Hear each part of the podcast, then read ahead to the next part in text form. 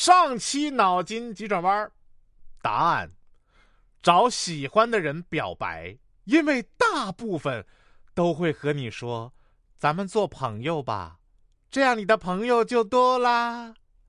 于是看着我汗牛充栋的好人卡，我快哭了。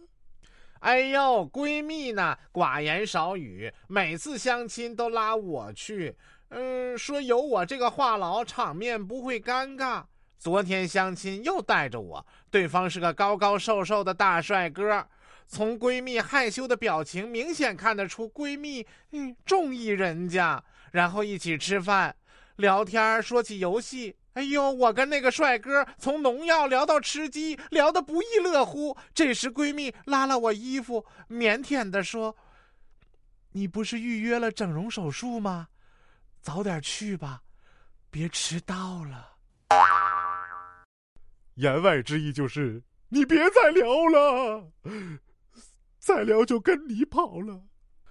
父母三大神逻辑：我没出息，所以孩子必须得出人头地。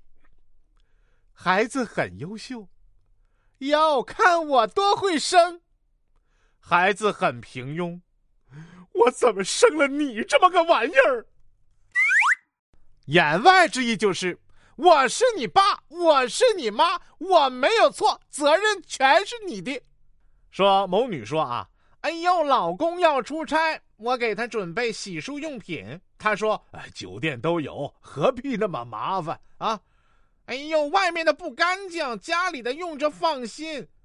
听你的意思，呃，就是让我把你也一起带上呗。今天呢，偶感风寒，媳妇儿呢很热心。来，我给你刮痧，我就很惊讶呀。你会刮痧？